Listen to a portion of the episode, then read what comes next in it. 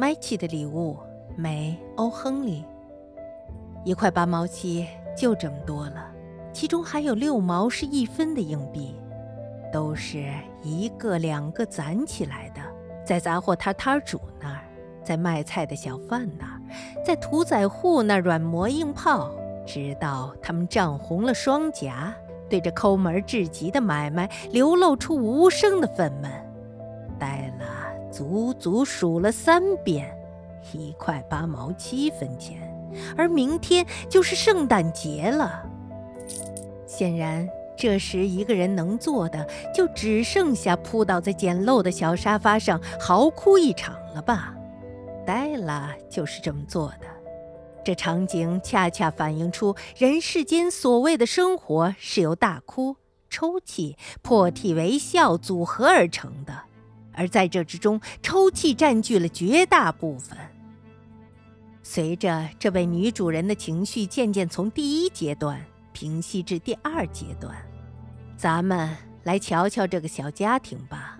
租金八块钱一周的带家具的公寓，虽说这间屋子也不是完全无法用笔墨来形容，但谁要是住在这里，可真得提防那些专抓乞丐的警察找上门来。楼下门廊里有个信箱，不过没有一封信会进来。还有个门铃儿，只有鬼才能按得响。门铃上挂着个牌子，上头写着“詹姆斯·迪林汉杨先生”。这个迪林汉是名字的主人以前春风得意、一时兴起加上的一笔。那时候他一周三十元的收入。现在挣回来的钱缩水到了二十元，这“林寒”这几个字也显得模糊不清了，就像他们正在琢磨着缩短成一个“低”字算了。不过呢，无论什么时候，詹姆斯·迪林汉杨先生下了班回到楼上自家公寓里，都会听到一声鸡母，并得到一个热烈的拥抱，当然是来自詹姆斯·迪林汉杨太太。也就是向大家介绍的呆了了，他俩的感情真好啊。呆了哭罢，仔细地给两颊补上粉。他站在窗前，心情灰暗地看着一只灰色的猫走在灰色的后院的灰色篱笆上。明天就是圣诞节了，可是他的手头上能用来给吉姆买礼物的钱，仅有一块八毛七。这还是他花了好几个月辛辛苦苦省下来的，一周二十元的家用维持不了多久，开销总是远超预算，每天如此。区区一块八毛七，还想给吉姆买礼物，那可是他的吉姆啊！他花了那么多的时间盘算要送他什么好东西，就想找个好看的、稀罕的。精美的礼物，一件稍稍能配得上吉姆的礼物。房间的两扇窗子之间嵌着一面壁镜，也许你见过这种一周八块钱租金公寓里的壁镜吧？照这种镜子，需要身材相当的纤瘦，而且身段灵活，通过一连串狭长的影像，大概拼凑出自己的样子来。呆了，身材修长。精通于此，他咻地离开窗子，站定在壁镜前，两眼熠熠闪烁，但只持续了不到两秒钟，脸上便失去了血色。他将自己盘好的头发一把扯开，让它们垂下至原本的长度。詹姆斯·迪林汉杨家有两样令他们特别为之骄傲的东西，其中一样是金的金表。由他的祖父传给他的父亲，再传到他的手上。另一样就是呆了的头发。假使十八女王住在通风天井对面的另一间公寓里，只要呆了某天将头发披散在窗外晾晒，就能将女王陛下的珠宝都比得黯然失色。若是由所罗门王来做公寓的看门人，就算他将金银财宝堆满了底层。吉姆每次经过，肯定会摸出自己的金表，好看看国王一脸嫉妒地拽着胡子。呆了，美丽的秀发垂在身侧，波浪起伏，光异动人，就像是棕色的瀑布一般。长发垂过了膝盖，仿佛就是他的衣裳。接着，戴拉又紧张迅速地把头发重新盘好。有那么一分钟，他身子微微的颤抖，但很快便站直了身体，两滴眼泪溅到了残破的红色地毯上。他穿上棕色的旧外套，戴上棕色的旧软帽，一转身，裙摆飞扬，眼中闪烁着泪光点点。他快步走出门外，迈下了台阶，来到大街上，在一块门店的招牌前，他停下了脚步。牌子上头写着“沙弗朗尼夫人沙龙，专营各种毛发货品”。黛拉，噔噔地跑上了台阶，轻轻地喘着气，努力地想镇定下来。他面前的这位女士身体肥硕，面色苍白，眼神冷漠，看起来一点儿也不像叫沙弗朗尼的人。您要不要我的头发？黛拉问道。头发我倒是卖。夫人说：“把帽子摘掉，让我看看怎么样吧。”棕色的瀑布喷涌而下，二十块。夫人一边说着，一边老练地掂量着这一大团头发。我现在就要钱。呆了说：“哦，接下来两个小时就像长了玫瑰色翅膀，快乐地飞走了。”这比喻不怎么恰当，但无需在意。为了给吉姆找礼物，黛拉。在两个小时里，可以说洗劫了好几家店铺，终于找到了。他简直是为吉姆量身打造的，这可是除了他之外任何人都用不好的东西。他几乎把所有的店铺都翻了个底儿朝天，再没有第二家店铺有售了。这是一条铂金表链，设计简单朴素，没有华而不实的装饰。材质本身恰到好处地彰显了它的价值。真正的好物件就该是这样，即使配上吉姆的金表，它也不会失色。戴了，第一眼看到时就认定了它应该属于吉姆。他们俩一样沉静而宝贵。表链和人都可以被这样恰如其分的描述。店家给他开价是二十一块。他揣着余下的八毛七飞奔回家，配上这条链子后，吉姆就能在任何人面前体面地掏出表来看时间了。要知道，就算表是那么的金贵，而表链却是一条旧皮绳，吉姆有时想看看时间，也只能偷偷地瞥上一眼。回到家，黛拉，才从陶醉中清醒一点儿。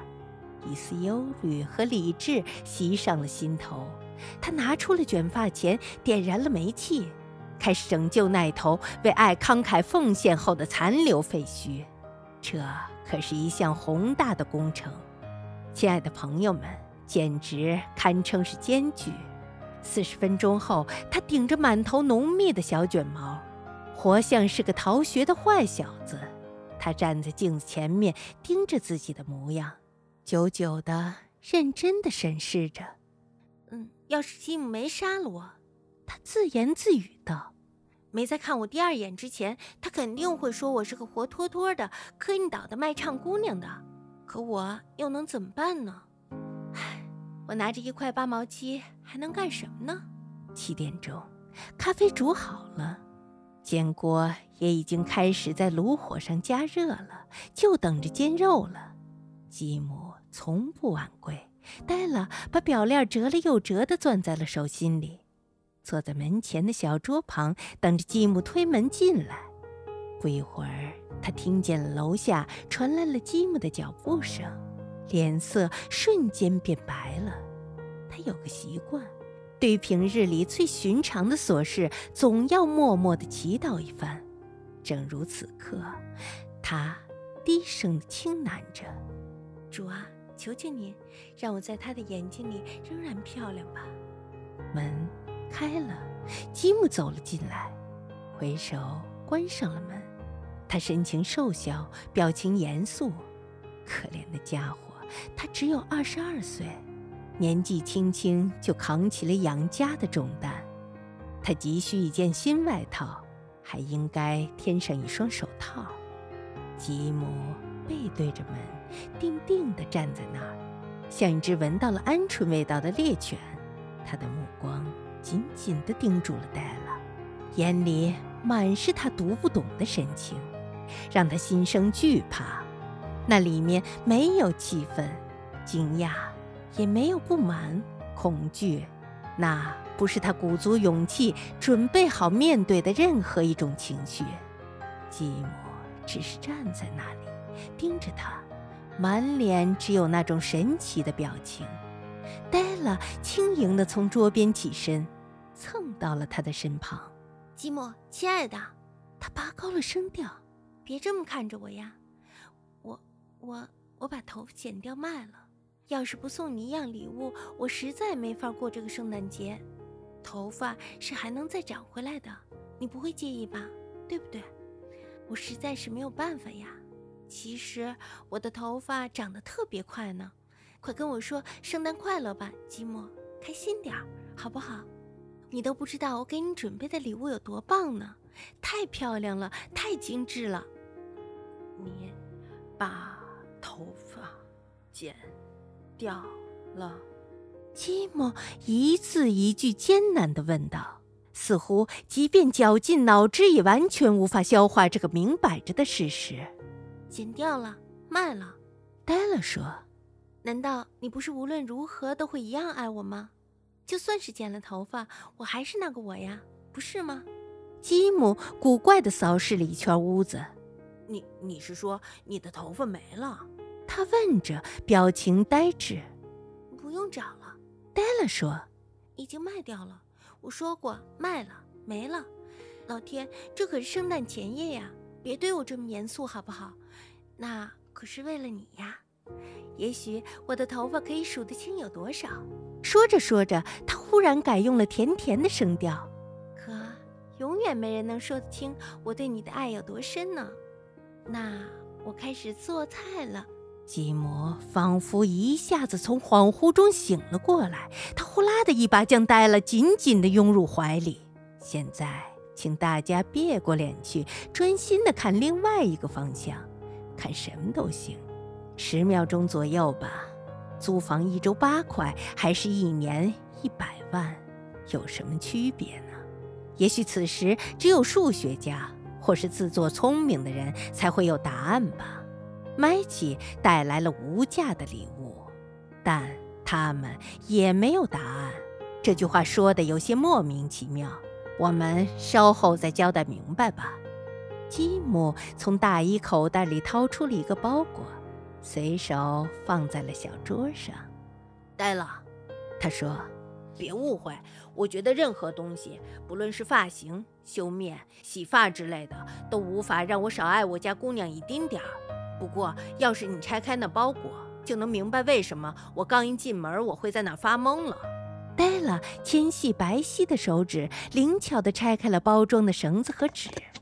几秒钟后，一声充斥着狂喜的惊叫突然响起，接踵而来的是只有女人才能在瞬间爆发出的嚎啕大哭，泪流满面，会得这位男人使出浑身的解数才能安抚不可。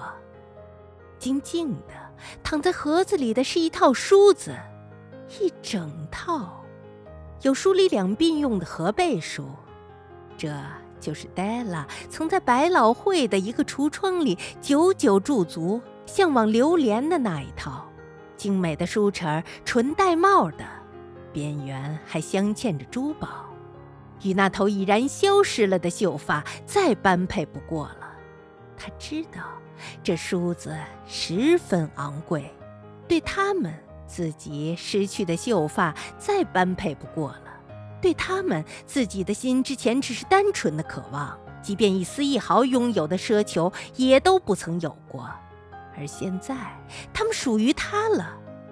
当他终于可以用这件梦寐以求的礼物来梳妆打扮时，却已然失去了那头美丽的长发。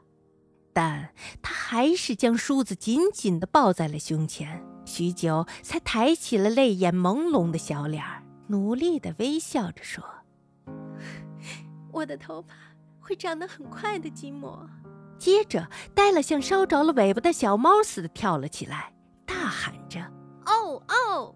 吉姆还没有看到他漂亮的礼物呢，他摊开了一只紧紧攥着的手掌。急切地将表链送到了他的面前，在他明亮而火热的激情的映照下，亚瑟的贵金属闪烁着光芒，简直太华丽了，是吧，吉姆？我把整座城都翻了个遍才找到它的。现在你每天看一百次时间都行了。把表给我，快点儿，让我看看把它挂上去会是什么样的。吉姆并没有照他说的做。而是一屁股跌坐在沙发里，双手放在脑袋后面，脸上却绽开了一个微笑。戴尔，他说：“我们暂时先把圣诞礼物收起来吧，他们都很棒，但还不急着用。我把我的表卖了，用卖表的钱给你买了梳子。好了，现在你可以去做菜了。我们知道，麦琪是三位智慧贤人。”他们给那位马槽中降世的婴儿带来了礼物，他们发明了圣诞礼物这档子事儿。作为智者，他们的礼物无疑很明智，说不定经过复制量产之后还能流通交易。在这儿，我给大家讲了一个平凡的小故事，主人公是两个蜗居在小公寓里的傻孩子，特别不明智地为彼此牺牲掉了家里最宝贵的财产。可我最后要对现今聪明的人说，在所有交换礼物的人之中，他们也是最聪明的。无论在何处，他们都是最聪明的。他们俩就是麦琪。